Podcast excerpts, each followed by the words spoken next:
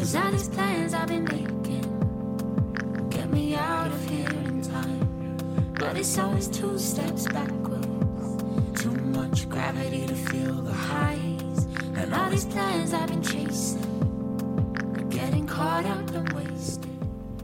I don't know. 好啦，欢迎大家回到我们新一期的英文电台。今天呢，我们又非常荣幸请到了王老师。电台的老朋友，对对对，就就感觉就随时随地都会来我们电台一样。本也本来也是啊，对，今天我们邀请到王老师来，就聊一期之前比较火的一个话题，就是英国脱欧啊，这个对艺术还有设计一些影响吧。对对，嗯，嗯，就是，我们快速自我介绍一下。对对快速快速介绍。大家好，我是赛。啊，我台呃厂长 台长想篡厂位厂长不是厂长想篡位。啊，对篡位，啊，我是我爸，大家好。呃，君君，啊，我是曾同学，嗯，对对我们坐在这儿，可能今天都不会讲什么话，是听王老师来讲课王老师。就 就来吧。对，行，对所以那个呃，我可能先给大家做一个背景介绍，就是说为什么想要聊这一期，就是电台呢想要做嗯、不太一样，就是不不聊设计啊、不是不是不聊设计，就是说不是 general 的那种聊设计，然后想要聊的深入一点，从一个时事出发，因为。那个呃，从政治或者科学，还有整个人文，它对那个设计跟文化的影响都是非常大的。所以就是是说，想要呃从脱欧这次的脱欧，然后来想一下，就是说来了大概给大家介绍一下英国的它那个整个的设计跟那个艺术文化史，然后呢再给大家介绍一下说脱欧对英国的这个设计的地位有什么影响，对英国的各行各业都有什么样的影响，这是一个大的背景。所以呢，就是说可能第一个问题就是想请王老师先给大家介绍一下，说在就是说从第一次工业革命，然后一直到二战前大概这个时间，英国的设计行业它是一个什么样的状况？然后后面可能再介绍一下，我说二战之后它是什么样的状况，然后再说呃，可能还需要就是说给大家分析一下说，呃，现在英国的设计相对于过去的英国设计，它有什么样的有什么样的传承和不一样的地方？那个哎我们学设计历史的，我们基本上都离不开这个英国所开启的这个现代设计的最早的一些运动啊，像威廉莫里斯啊，还有这个很重要的 John Ruskin 啊、约翰拉斯金啊，这些人提出了很多新的思想啊，他们呃，像约翰拉斯金呃，在一八七十年代。他就已经提出了这个当时的艺术教育，就是我们英文叫的 fine art，嗯，就是法文的 Beaux-Arts，就是从这个里面，他说这个教育啊是有问题的，因为从那个一八五一年的伦敦世界博览会上面，他是觉得这个设计不存在啊，设计基本上是手工匠人的活，没有一个设计的活。所以他说，问题出在我们的艺术教育，那，我们的美术教育，就是 fine art 教育，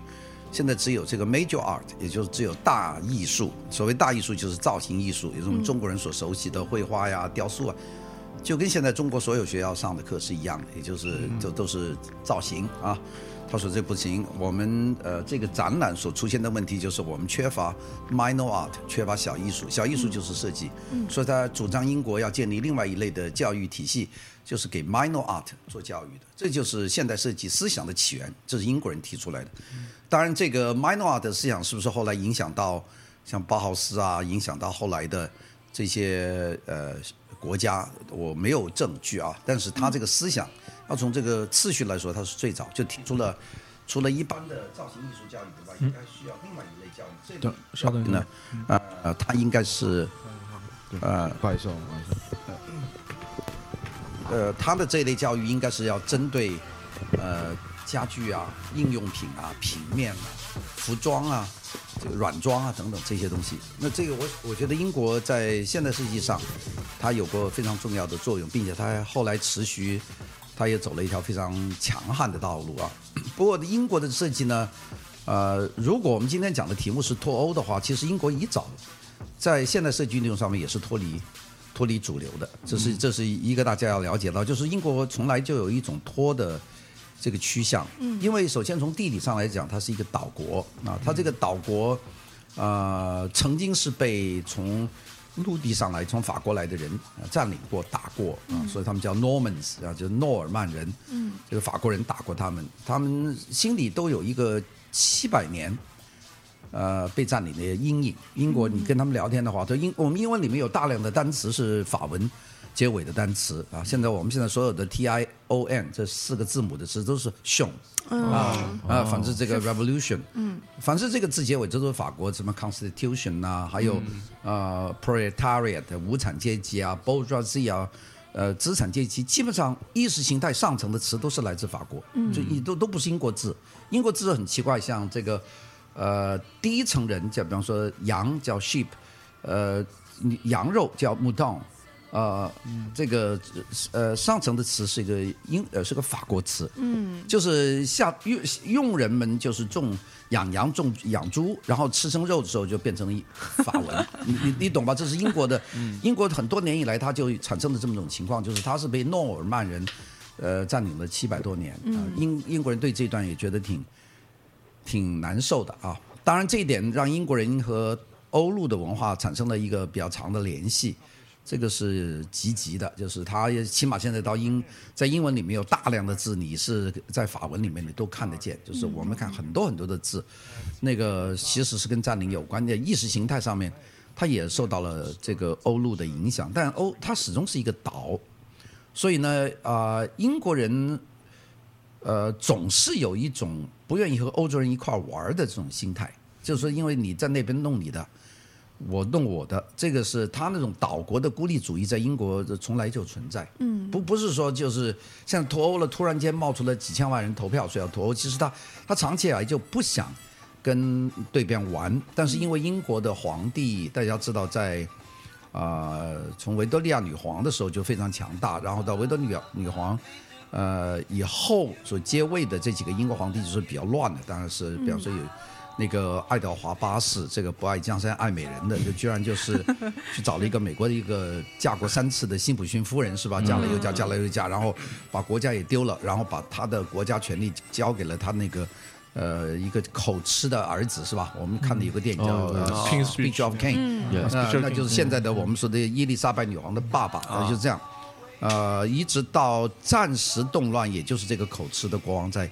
主持，然后呢，到了这个呃这个国王去世以后，伊丽莎白才接接位，要接到现在。所以他们英国的这些呃，一直是有这么一个他们呃一个传统，就是国王曾经是。呃，被剥夺一些权利。大家在英国这个这个不流血的革命最厉害，就是把皇权权利就就拿掉了，并且呢，英国人是一种完全用公民投票的方法，逐步逐步的拿皇权，他没有发生动乱呢。皇室，呃大家知道英国是有皇帝给杀了头的，就说如果我们定了这个条例，你们大家照我们这个条例玩。国王就可以干下去，但是你不听的话，那么我们公投，公投以后把国王杀了头，这样呢，英国是有这种很强烈的民意的自治的能力，它应该说是世界上最强的一个民意民意决定的国家，并且历史最久的。那么它订立了很多制度，都是为了控制皇权。所以呢，这是英国的一个制度，在这个制度里面，他们的老百姓这种岛民意识呢，也是很复杂。一个是他们都有一种国际公民的认识，因为它是世界上曾经最强大的国家，它的殖民地呃扩展到澳大利亚、新西兰、印度。呃，印度后来在 二战以后独立以后分裂成三个国家，首先分裂分裂成巴基斯坦和印度，嗯，啊，后来又通过这个印巴战争啊，又分裂出呃这个一九七二年分裂出这个呃孟加拉国啊，这样就一一国变三国，呃穆斯林的两边，那么中间是印度教和穆斯林，这是英国的曾经的殖民地，还有这个马来半岛啊，它这个马来亚还有呃新加坡，后来要合并成马来西亚啊，这个最后又分裂啊，这个最后马来西亚把这个新加坡赶出去，新加全新加坡独立成国，还有我们的香港呃等等吧，呃这个北美是独立的比较早的，那个美国。加拿大到现在为止，加拿大还是这个 Commonwealth，也是我们说英联邦国家。这个意识让英国人他有几个很重要，一个觉得他世界是他的，这恐怕有一个的到哪去，嗯，他都有很有能力啊，他他他会做生意。第二个，他很讲究这个，呃，要占据一些重要的要点啊，他一定要要很早能够登陆，比方说他要香港，这个其实是非常聪明的，因为香港等于是英国进入中国的一个贸易的支点。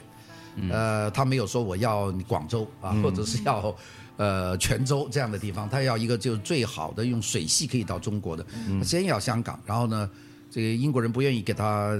再进一步的合作，他通过战争的方式教训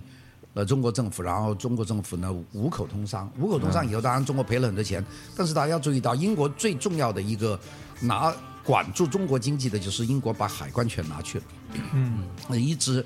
一直到这个民国政府的时候，这个中国的海关是英国人管。啊、我们知道这个，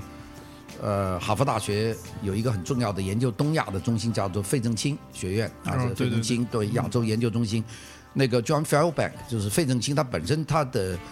博士论文的起点就是做这个英国海关的档案，在中国的档案，他是通过这个了解中国，因为在中国所有的账里面都是报给皇帝的，都是不准确的，只有英国海关的账是清楚的。就通过他研究这个香港海关、上海海关，还有宁波海关这些海关的全部档案资料，这个百一百多年的从鸦片战争以后的这些档案，费正清把中国的经济基本上就摸清楚了。所以呢，英国人是还有一个英国人是代管的中国的邮政局啊，呃邮政。那么这些东西都是英国人做，所以英国人在五口里面建立了英国式的这个呃，我们说是这个 check and balance，就是这个制约平衡的三权分立的这种制度。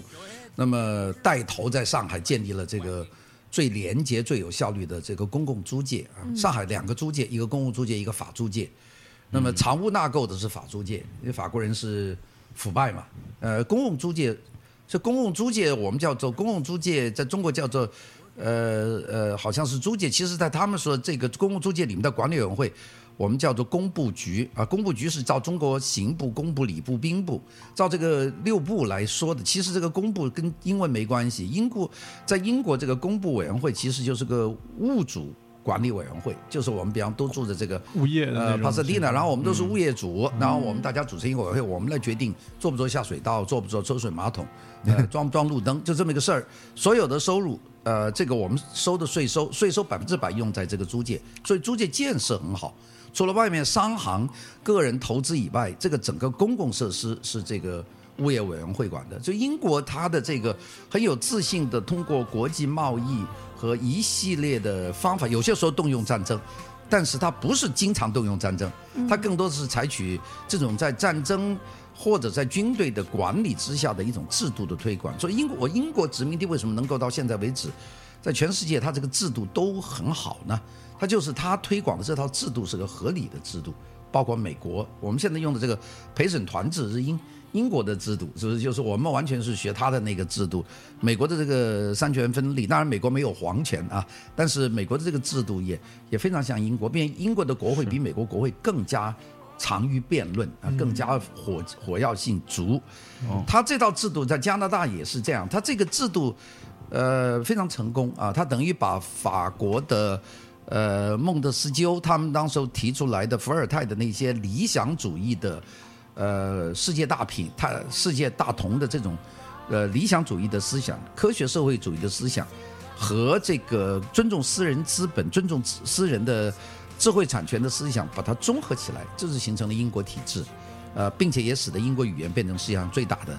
这个国际语言。这个是一大堆，所以英国人他有一种。呃，制度上的优秀感，这是这是第一点啊。他订立了很多制度，大家都朝这个制度玩。到现在，我们这个 Commonwealth 这英联邦国家还有几十个国家啊，并且有很多国家还是他的所谓的总统还是需要英国女皇去册封的啊。到了现在为止，就是很多了。你们可以看，那个这是一方面，但另一方面呢，英国有另外一种的感觉，就是我是一个岛啊，我我凡是岛国就有一种很特殊的，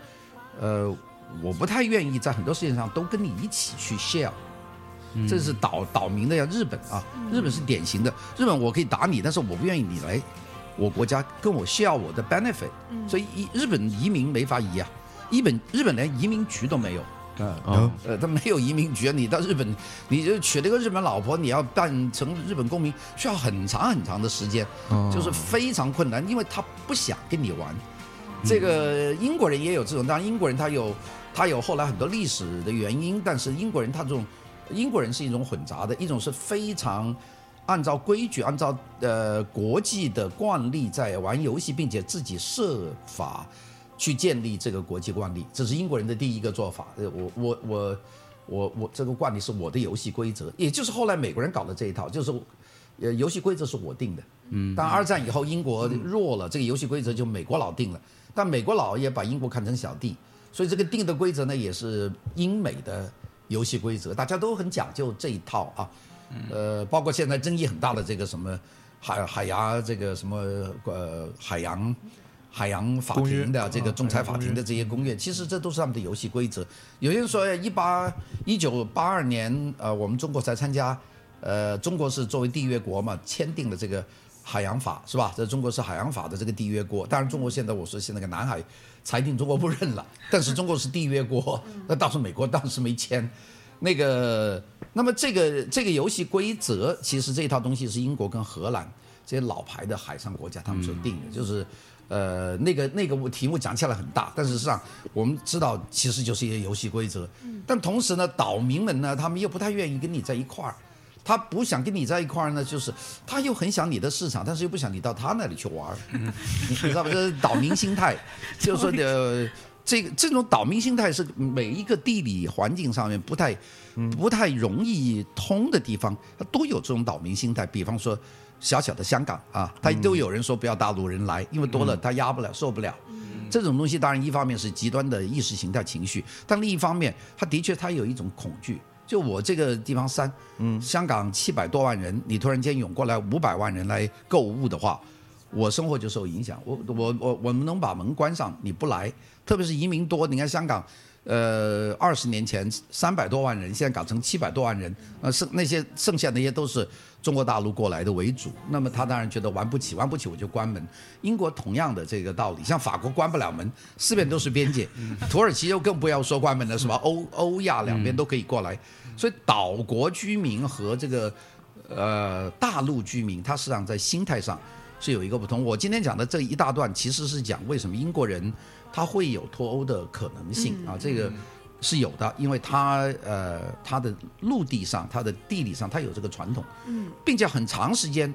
他强权的时候，他是想当当欧洲的霸主啊，他曾经参加过，比方说这个拿破仑战争，这是英国人参加把拿破仑打败的是吧？最后把拿破仑。呃，发送到圣海伦岛也是英国人干的事儿，这个是他觉得很强。但是英国那个强的时代已经过去了。嗯，从第一次世界大战开始，英国人就知道他强不起来，他在欧洲事务他管不了，因为欧洲有很多的很多的这个强权国家崛起。第二个呢，就是英国，大家知道，在第一次世界大战爆发的时候，英国的所有的这些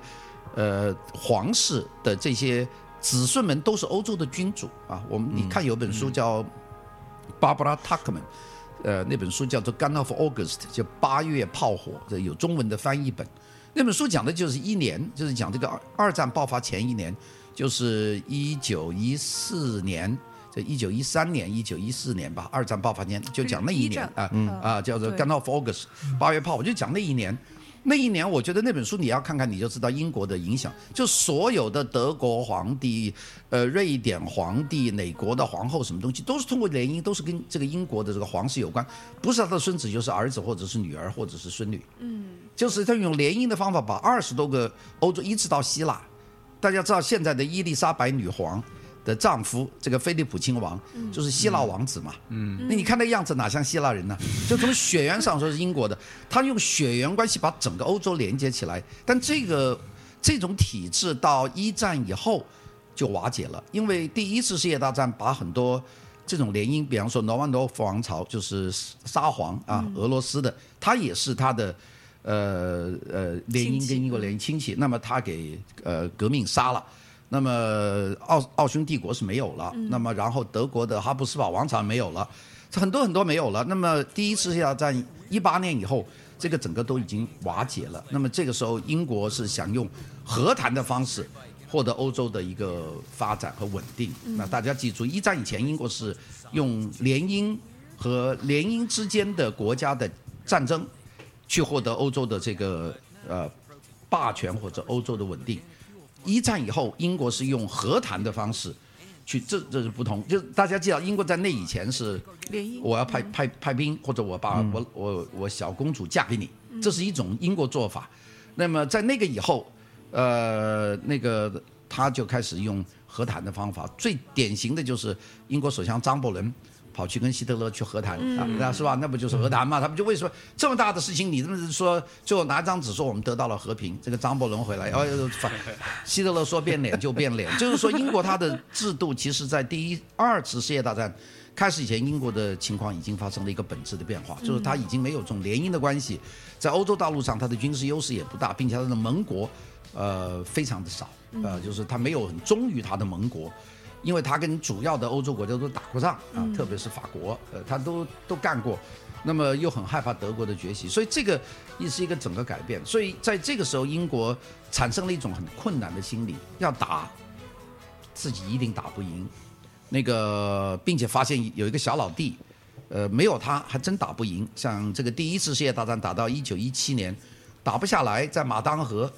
打了两年，就是两边互相打发射毒气弹呐，都都打不下来。最后，一九一七年，美国威尔逊总总统啊，伍德洛威尔逊总统说啊，咱们美国派派兵打仗啊，美国当然美国也是孤立主义啊，嗯孤立主义美国叫做 isolationism，那是那个字是比较不好听了，但是美国当时用的一个字叫 pacificism，就是和平主义。呃，和平主义在美国当时很多人，美国跟英国其实是很相像，也是有很多人不想玩。呃，包括现在 Donald Trump 这个川普啊，他他其实是个不想玩的，就是所以其实是跟英国那个一样，就是我干嘛管你的事呢？我们好好的。英国人也有一群这样的人。那么英国人当时一九一七年发现，哎呀，我搞不定，英国派兵打打不了，第一战就打不了，但那二战也更没有办法。所以呢，在一战当中，哎，最后就发动了美国这个小老弟威尔逊总统通过了这个战争法，派了美国军队二十万人到欧洲，哎，一年搞定，就美国佬一搞就完了。一电以后就死了很多人，所以美国那个反战情绪更大，所以美国更不要打。所以美国在二战的时候一直不是日本人搞的珍珠港，美国人肯定是不要不要动手的。而英国国内呢，由于美国帮忙把它打完，打完以后赶快把这个和平秩序把它奠定下来以后，英国人就会去弄自己的这个发展，这样呢就造成了英国人对欧洲的有一种呃恐惧，觉得欧洲这个地方一方面是市场，但更大一方面是麻烦的。发源地，所以欧洲英国人从那个时候开始到，可以说到现在为止，英国人一直是在一种拉锯的状态里面，就是说又想和欧洲在一起，呃，又不太愿意欧洲跟他一起，呃，这所以我说这个脱欧是一种，呃，一种跟历史上是有关系的。那脱欧，当然欧盟成立了以后，英国还是呃有相当大的保留。他虽然参加参加这个这个欧盟。但是他没有参加这个欧元区啊，你们知道到现在为止，只要英国去，还要用英镑，这就是说明英国人他有一种矛盾的心态。但一方面他很想，呃，跟你要你的市场啊，但是我又我的英镑，我的金融我保持我一相对的独立，你到我这里，变到英国，英国没有参加更生条约，也就是说你去签证，你可以要到一二十个欧洲国家随便走，但英国不行，但英国要重新搞一个签证，对，英国签证还特麻烦，你你你们记。啊，有这个经验吧？他他总是有这种这英国式的这种距离啊，所以这就是呃造成了英国的这个我们说脱欧的。你们这个问题，这个当然第一步我们讲讲这个背景，这个背景很复杂，这个我恐怕几天都讲不完了。怎么苏苏伊士河运河什么什么这些的很多很多事情，这些我都不讲。但是我们就只是讲，作为一个岛国的国民，他从来就是有一种又想玩又不太敢跟你彻底玩。的这种心态，所以脱欧在英国是有一种民族的，呃，一种底蕴的啊，不是说偶然突然间这些人疯掉了就就脱欧。这个其实它是有，我刚才讲了一个快快的讲了一下啊，这是一个对很好。一段啊。老师，我有个小问题，就有一次我有机会去那个丹麦，嗯。嗯，然后他们就是哎。嗯哎。然后，呃，然后就意识到他们在聊的过程中，经常会伦敦有什么思潮或者有什么设计的影响，嗯，反而没有太多提到德国啊或者法国。嗯，我不知道是不是北欧这四国也属于就是岛国或者半岛国这种感觉，跟英国的联系好像会有一种共鸣感，还是怎样？那倒还不完全是这个呃问题，因为伦敦啊，它总是世界在整个欧洲来说，它总是代表了世界上。呃，文化、政治思潮的一个最集中的一个，像一个文化首都一样啊。如果我们说巴黎，巴黎算不上，巴黎可能是时尚的首都啊，什么东西的。但是作为文化思想的首都，那呃，非伦敦无疑。我我们讲几个吧。我们说我们现在谈到的这个文化研究啊，你们不讲设计嘛？设计其中有一点很重要，叫 cultural studies。对 culture studies 这个词的产生就是伯明翰大学的文化研究中心啊，一九六一九五六年啊，呃，一九五六年他们就在 Birmingham University，在伯明翰大学就成立了这个文化研究中心，他们就开始研究文化，因为他们当时你大家知道，一九四六年德国就已经有一个文化研究的机构，就是法兰克福大学，我们叫法兰克福学派，你们大家熟悉这个名字吧？法兰克福学派。呃，几个很重要的代表人物，他们就提出这个消费文化这不是文化，或者是一种伪文化，只有这个精英文化，也就是说交响乐啊、呃油画呀、雕塑啊、啊、这些东西才算是真正的，就是精英文化啊，elite culture，这是德国人提出来的。那那所以，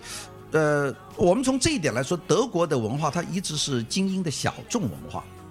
谁提出了大众文化、消费文化是一种主流文化呢？这是英国人，就是伯明翰学派。嗯，那么美国人没有什么理论，你我们看这些学派没有美国学派。我们说文化研究三大派，第一大派就是呃法兰克福学派，法兰克福学派是精英文化的代表啊。你们可以看很多人，哈贝马斯啊这些人都知道。你到了英国的伯明翰学派，从五十年代开始，他们就提倡要研究大众文化，呃，研究消费文化，提出了很多很多新的观点。然后呢，法国人呢就呃符号学，法国是比较更多的抽象，从符号的角度，比方你穿什么衣服，你代表什么样的家庭成分。呃，大家都穿 Nike，这个 Nike 现在大家拿个 Pokemon Go 在满街打，王王老师，你玩吗？呃，我不玩。但这种东西呢，是被真正的开启了对这种东西的一个呃严肃的研究和了解大众消费心理，这是英国人。所以我讲这么一个例子，就说明了为什么大家在讲思潮的时候，他只会拿两个地方作为衡量世界思潮的核心，一个是伦敦，一个是纽约。啊，这两个地方是绝对思潮，包括我们洛杉矶，我们谈不上。我们洛杉矶是一个，洛杉矶是，我不能说洛杉矶没有思想，但是洛杉矶更多在于这个呃做东西。对，就洛东西，洛杉矶把电影做出来啊，把汽车做出来啊，呃，但是怎么去看待这种消费文化的思想？这思想是在纽约，在纽约。所以我们做，全世界的文化人，如果你想了解这个世界上最新的这种 idea，这么有新保守主义、新左派，或者是什么东西，我们很自然的会去看英国，和看这个呃纽约。呃，你要说我们文化人看报纸。呃，《纽约时报》国际版原来叫做《国际先驱论坛报》啊，《国际先驱论坛报》（International Herald Tribune） 现在变成了《New York Times International》（International New York Times）。我们都是看它，或者是看《泰晤士报》。这这这两份是是最最能够代表先进的。当然还有第三个原因就是语言，因为英语在战后它已经变成一种国际语言。了解德国人的思想，像德国的那个《明镜》杂志是非常好的一份杂志，但是大家看不懂啊。呃，《纽约客》容易看得懂啊，所以呢，语言呢也占了一个很大的便宜。对。呃，他们英国人的很多一举一动是能够反映呃一个世界的一个走向。其实我对英国人还是蛮注意，虽然他国力不是说大成那个样子，但是他代表了很多新的。比方我们讲，我们知道有新保守主义啊，新保守主义两个最重要重要的人物，一个就是美国总统 Ronald Reagan 啊，里根总统，还有一个就是呃铁娘子撒切尔夫人，是吧？他们他们就代表了这种，他们基本上反对所有的 social welfare，就是社会福利，他们不认为应该给 social welfare，因为他们认为 social welfare 是养懒人。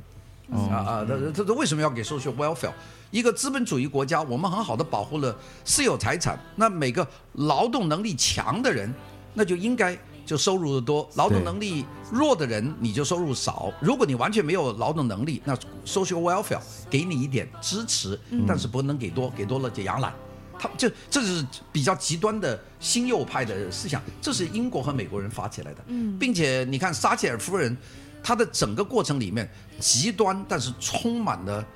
光彩。铁娘子啊，有一部电影就就是叫呃讲铁娘子，对，我觉得很有光彩的。当然很多人很痛恨的，特别是工人阶级很痛恨铁娘子啦。呃，她死，她葬礼的时候，很多人在街上就就喝彩嘛，在英国的时候。但是呃，怎么说就有相当人怀念他，就是他是一个有理想的保守主义者。嗯，这个我觉得他还是很了不起。当然，现在刚刚上台的英国这个新的女首相，很多人说等于玛格丽特·撒切尔了，跟她差不多，其实差很远了。因为这个她只是一个实用主义者，撒切尔夫人她是一个理想主义者，所以英国的思潮会遭到世界人的注意。我讲了一下，是跟英国人的这种国际观和他们在研究上的高度。我特别讲的这个伯明翰学派。这个文化研究中心，他们是真正在理论上解决了这个消费文化的研究，也就是说，呃，世界设计就变成了研究重点，是英国人开始。嗯，呃，英国人在一九四六年、四四年就决定成立英国工业设计协会，四四年英国伦敦还在挨德国的 V 二飞弹轰炸，他就已经准备搞工业设计协会，全世界没有一个国家，美国做梦都没有想到有工业设计可以搞协会。英国就已经引进就成立了，他们四四年成立工业设计协会，到四六年他们就选第一任主席啊，那个所有东西都走在全世界前面，因为他知道工业设计能够促进生产力，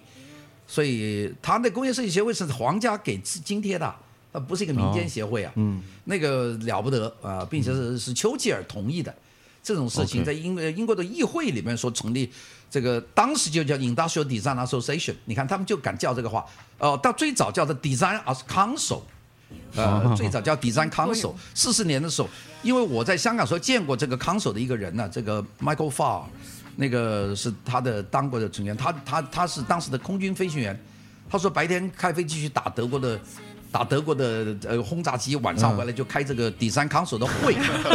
那个非常就非常精彩的一段，就是说这么早，你说设计先驱包豪斯呢是战前，是魏玛和平时期，那么打的那么乱七八糟，说伦敦一片废墟，居然就有群这样的人，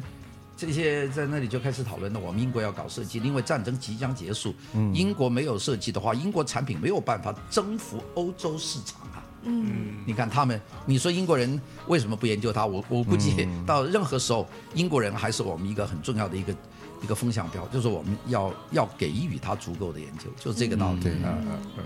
好吧，明白明白。嗯，那王生，那您觉得就是脱欧了之后，可能会对英国整个呃国家，或者是甚至欧洲，还有整个全世界会有怎样的影响呢？呃，脱欧呢是第一个，他的说投公投，几千万人公投，后来有。一大批人说要再次空投，这个签名大概有四百万人说我们不不不认，之前闹着玩的，闹着玩的。当然那个卡梅隆卡梅隆呢就说不行了，不不再投了，太晚了，你们投了不行，要再投不不搞了。那么看来这个呃公投决定以后，这个是是会走的。但是首先第一点，我想解释清楚，就是从投票呃到他能够完全离开。这个欧盟它还需要相当多的法律的时间啊，这个时间不短的，需要两年的时间。啊。我之前也听说，好像说公投是一方面，但是议会承不承认又是另外一回事。呃，这个议会是要过，但议会里面估计也会有比较多的人去支持，但是最后他要办很多手续，比方说，因为他现在是欧盟的呃内容之一，所以他这个呃没有关税啊，嗯，那么没呃欧洲货物进来就从海峡过来就过来了，那你现在。重新要在英国边境设立很多海关，对，你懂了吧？还有这个关税怎么去拟定？那么这个第二个问题就是，还有英国产品现在到欧洲去，你进入欧盟市场，那你要重新交关税。嗯嗯。还有呃，别的国家是不是会给你增加这个歧视性关税？因为你不是欧盟成员嘛，我可以加高你的关税，我不要你的产品啊。嗯。这些东西都需要几年的时间去去定。那么这几年时间会出些什么事？还还还有很多不定的因素啊！你大家现在看热闹，说哦一投完了，英国就离开了欧欧盟，这说法而已。其实需要相当长的一个时间啊。呃，现在最乐观说是两年，呃，其实呢有最不乐观说大概五年左右 才能够完成这些手续。所以呢，我们说这个脱欧呢，这个是有时间上的一个过程。脱欧呢，它在英国来说呢，呃，有几个方面的影响。第一个从理想主义的想法，就是说不想把欧盟的这个负担扛在英国财政的肩膀上，或者把欧盟做的错误决定的后果扛在英国人的肩上，这是一个最直接的。我我举两个例子来讲，第一个就是欧盟的负担，因为欧盟呢，呃，原则上来说是一个欧洲的经济繁荣的一个共同体制。那么有有有几种说法，一个说法就是他们联合起来，能够和美国这个很庞大的美元区，这形成了第二个抗衡的力量啊，叫欧元区，是这些美元区。那个这是一个说法，因为欧元它成立以后，比以前的欧洲的任何一个单独货币区，它的力量都大，因为它是一个经济共同体嘛。嗯，因为有欧元区的形成，欧盟的形成，美国着急的搞的 NAFTA，也就是北美自由贸易区，才把墨西哥和加拿大拉在一起搞一个没有贸易关税的这样的一个壁垒的这么一个区，也就是为了抗衡那个。但是和他们比，欧元区它加起来的经济的活力。更大，美国还是一个比较单一的国家啊，它就是一一种类型。墨西哥基本上可以不算数啊，墨西哥人口多，它只是一个消费市场。但墨西哥的制造业非常落后，你们在街上看有多少衣服是 made in Mexico，那就看不上、看不见啊。对，我在街上吃的这些 taco，这是可能是墨西哥，恐怕但是这些 taco 做的这些饼啊，这些肉恐怕都是美国的，也都跟墨西哥没什么关系。就 recipe 是墨西哥，就是墨西哥，它除了是提供美国一个消费品的市场，它没有提供这个整个区域多大的一个经济的力量。这个加拿大呢，它基本上是美国的一个小兄弟啊，就是美国的工厂都开在加拿大。你到加拿大看，最大的品牌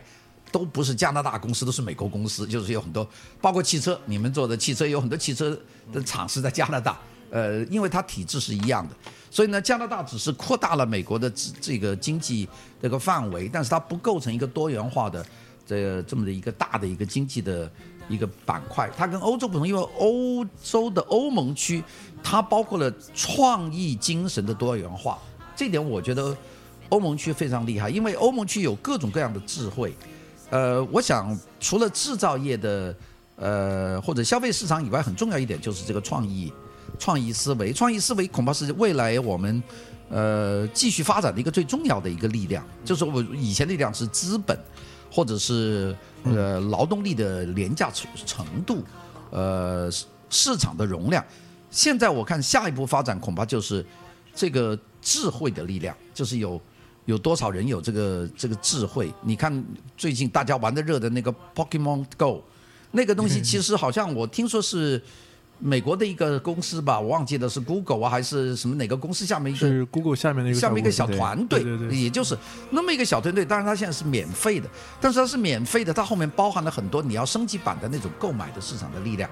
你你你知道吧？他大家不会说我就送一东西给你玩儿，他东西入门很容易，因为他很聪明，他呃你反正。并且他还标了很多地图，说这个地方可以，呃，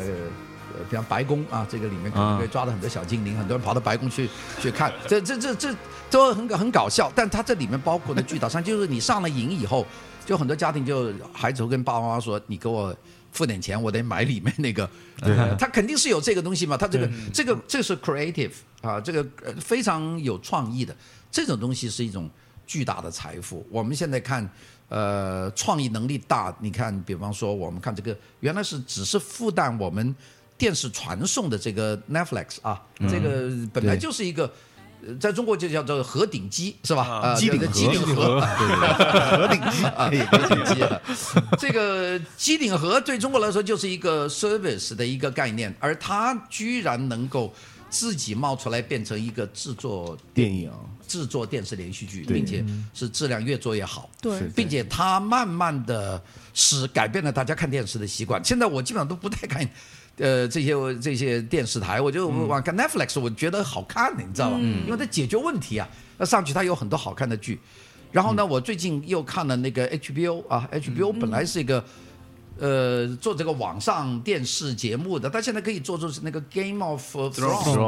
那样的电影，那种电影那完全是史诗一样的作作品。对，呃，从制作、服装设计、剧情，它一点都不比电影差。嗯，它那种场景，嗯，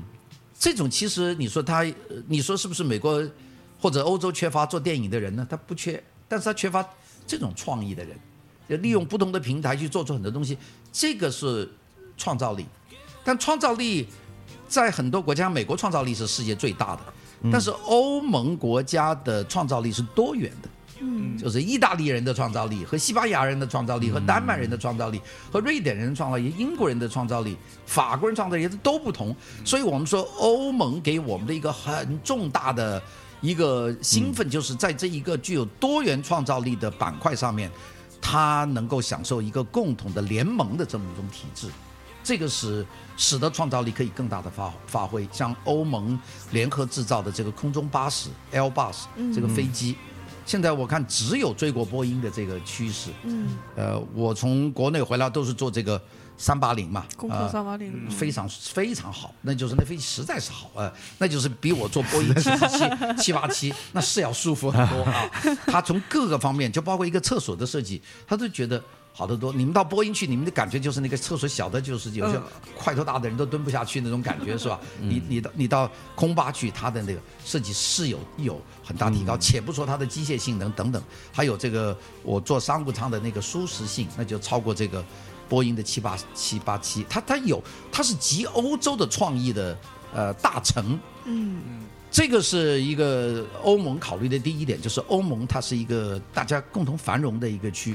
但在这个过程里面呢，它有另外一层意思，就是欧盟它有它的军事意识，它跟北约是有重叠的意思的啊，就是说我的欧盟国家，你同时也是北约的成员国，北大西洋成员是一个为了防止苏联对欧洲进行威胁而形成的军事联盟啊，这个美国是老大。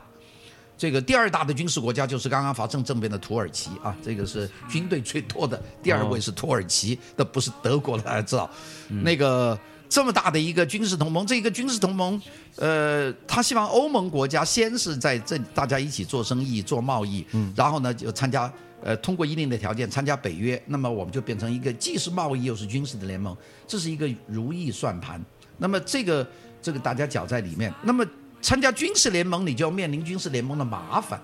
因为军事联盟是要要面临，比方说乌克兰出问题了，那你这些国家大家出不出兵啊，帮忙啊，就是你你呃俄罗斯虎视眈眈啊，像那普京现在。呃，牛逼哄哄的，呃，马马上把土耳其、你看克里米亚半岛的说拿就拿了，然后有支持的乌克兰的叛军，那个其实他心里想还有好多地方他想拿的，俄罗斯，俄罗斯这个这个梦很大，好像立陶宛呐、拉脱维亚、爱沙尼亚这个波罗的海三国，他始终觉得是他的，他总不觉得是别人的，他老觉得想拿回去。俄罗斯这种扩张的梦，它总在，所以呢，这个北约是让俄罗斯比较小心一点的。现在又多了一个叙利亚问题，是吧？嗯。那土耳其作为北约的成员国，那么利用土耳其作为军事基地去打击这个那个 ISIS 啊，这个伊斯兰国，这些都是这些成员国你要承担的责任责任啊义务。所以呢，在欧盟里面有好处，大家做生意，呃，如果有困难还贷款给你，但是同时你逐步的进入了北约，那要打仗打我们一块儿上。那那这个这个就有个矛盾性，因为一般人就只想好的不想坏的嘛，这是所有国家的这个心态了嘛。我呃贸易啊签证都不要，那打多好，我都想加入欧盟。但是进北约嘛要打仗，那我不搞。那当然弱国想进北约啊，捷克啊、斯洛伐克啊，像这些地方进去以后嘛，我有事你们会来帮忙打是吧？嗯但是这个呃有些老大他们不愿不太愿意，所以这个问题事实上是一种重叠在一起的。所以英国呃我们说在欧盟里面，英国脱去欧盟的考虑，呃我看它的困难比较大的是两个，第一个是他。不太愿意接受欧盟带来的负面的经济的负担啊，比方说希腊这种无赖国家，这个老借钱不还，呃，一岁要减公务员的工资，整天示威游行，这个然后我欧欧欧欧盟呢还要一百亿一百亿的借给他，呃，这个账永远还不来的，并且呢，希腊还跟中国搞很多呃动作是吧？把海港都卖给中国，呃，欧盟觉得这个。受不了啊，呃，所以呢，这个受不了也管不了，你不能干预内政，所以呢，这个你如果没有欧盟，就把它甩掉嘛，啊、因为因为英国人英国当时右派有相当多人说，这个希腊就应该就赶出欧盟嘛，你这没有办法。但是你要赶出去，这种无赖国家挺多的，南部的几个国家都这样，这样，西班牙呀、葡萄牙，他们都是这个这个借债累累，又呃就业失业率很高，西班牙失业率百分之二十五嘛，也就是呃四个人有一个人失业，呃这么多的失业率，国家救济，这些英国不想负这个负担，就是这些这些这些你为什么不你们的负担我们都要受呢？特别是欧盟，大家共同说，哎呀，这个叙利亚难民多了。呃，我们大家要分担难民，收一收啊。那为什么我要分担难民？英国人，我们英国人的难民已经够多了。英国是移民太多了，你到伦敦去看，那一满街上有一半是印度人呐、嗯你有没有这个感觉啊？都，然后到法国就满街上一一半是包头的，呃，就是那个，就是那种呃那种，这这这两个国家的这不同嘛。法国因为把阿尔及利亚。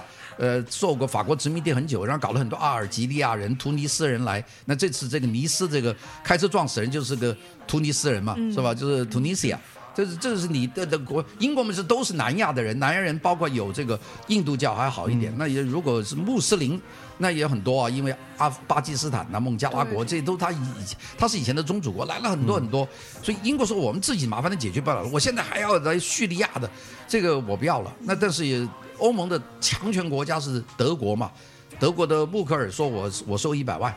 是吧？现在这个那个那剩下的大家都分摊一些。那很多国家不愿意收啊，但是也不能说这些自由主义国家，瑞典、挪威、呃丹麦都各分均一些。那英国也要，英国本身就挤得已经不得了了，还还面临着它下面的一些国家，像苏格兰说要要脱离嘛，是吧？要独立吧，它本身呢就是在处在分裂，你还要给我加，我印度人都搞不过来，你现在要来分一堆这个叙利亚人，还有伊拉克人，还有阿富汗人。我搞不了啊，所以这个包袱英国人想想甩，嗯，这个是我就是说他脱脱欧的一个很重要的一种民意的心理，他受不了了。就觉得这些政府整天讲这种民主主义，特别是工党政府，这种左翼讲很多民主啊、关怀这东西，他受不了工党政府。所以呢，这这次是保守党是真正是做大了，就是保守党就是因为保守党就就是，嗯，老老子关起门来干，呃，我不跟你们一块玩儿。但是这这个东西，这是对英国的这个他的一种一种他想负甩掉的负担。第二个也是不想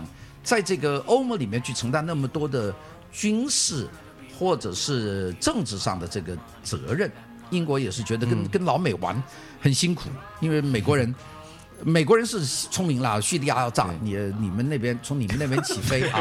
呃，恐怖主义袭击袭击你那边打打美国很难嘛，呃，呃，在美国搞的都是美国的，我们叫 lone wolf 是吧？就是独狼，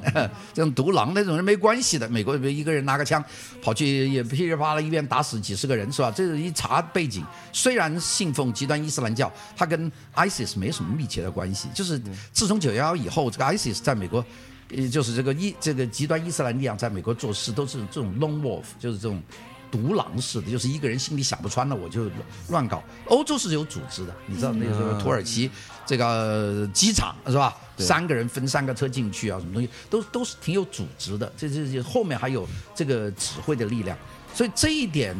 呃呃，我想英国人心里不会太高兴，但是他不敢得罪美国，说美国你。你他妈给我下命令，我们就去冲锋陷阵啊！呃，对，呃，你呃，英国人不不敢这么说，但是呢，其实心里不想跟他玩。那么，所以呢，这这几个原因就是呃，欧盟的责任、义务、负担和这个欧盟后面的这个北大西亚工业集团这个北约，它对英国的压力，这都是造成英国人民想离开的一个原因啊、一个原因。嗯，对，但是呢，英国也要面临它的一个结果，它第一个结果就是它这个共同市场是会失掉。嗯，就英国它是一个，大家知道英国是一个制成品的一个一个大国，它出口的东西，包括英国的制品，也包括更多英国的这种服务啊，包括设计也是一种服务了。啊，你们这个表上列的什么 Vivian 啊、扎哈哈迪啊，像这样的一些重要的设计师啊，这这其实他们出提出的是服务，他们是拿服务去的。英国的服务非常棒，它有一些世界最好的、最好的这样的设计设计的集团或者品牌，呃，像现在中国人卖的买的很多什么 Burberry 啊，像这些这都还是英国的品牌。那么它这些东西它是有一个很大的一个市场，而当然中国是一个新兴的市场，但同时以外，这个欧盟对他来说是一个很重要的市场。嗯，并且欧盟如果能够通过土耳其。呃，再转手到中东，那么它那市场就会更大。他英国是很注意这个市场，